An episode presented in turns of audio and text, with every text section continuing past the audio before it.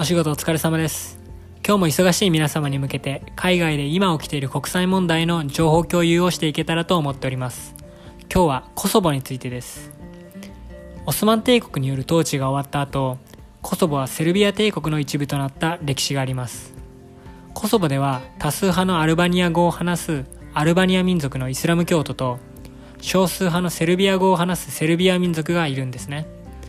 1946年からセルビア帝国がユーゴスラビアに編成すると1974年にはコソボはユーゴスラビア内での自治を認められるようになります。それでも国としての独立を望む勢力とコソボ内の多数派アルバニア民族による迫害を訴える少数派セルビア人との間で争いは続いていきます。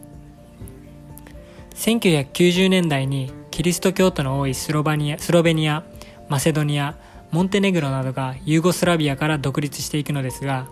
イスラム教徒の多いボスニアでは1996年5年に虐殺が起きるんですね。1999年にコソボが独立しようとした時にはセルビアが軍事攻撃や民族虐殺などを行い NATO が止めに入る事態になります。2008年にコソボは多数派のアルバニア民族による統治を認める新しい憲法とともに独立を宣言します。アメリカやヨーロッパ諸国はこれを認めるのですがセルビアはこれを認めません。セルビアの同盟国のロシアも国連における拒否権を使ってコソボの国連加盟を拒むんですね。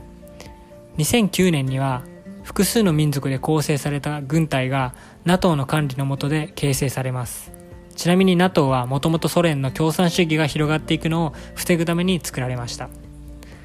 2013年にはコソボ内での少数派セルビア人の権利を保障することを条件にコソボとセルビアの間で関係を正常化する約束が交わされるのですが不安定な関係は続いていきます。そして2021年にコソボがエルサレムをイスライスラエルの首都として認める代わりにイスラエルがコソボを独立国家として認めるということが発表されたんですね。ブログの方には英語版も載せているので英語に触れる機会にでもお使いください。それではまた。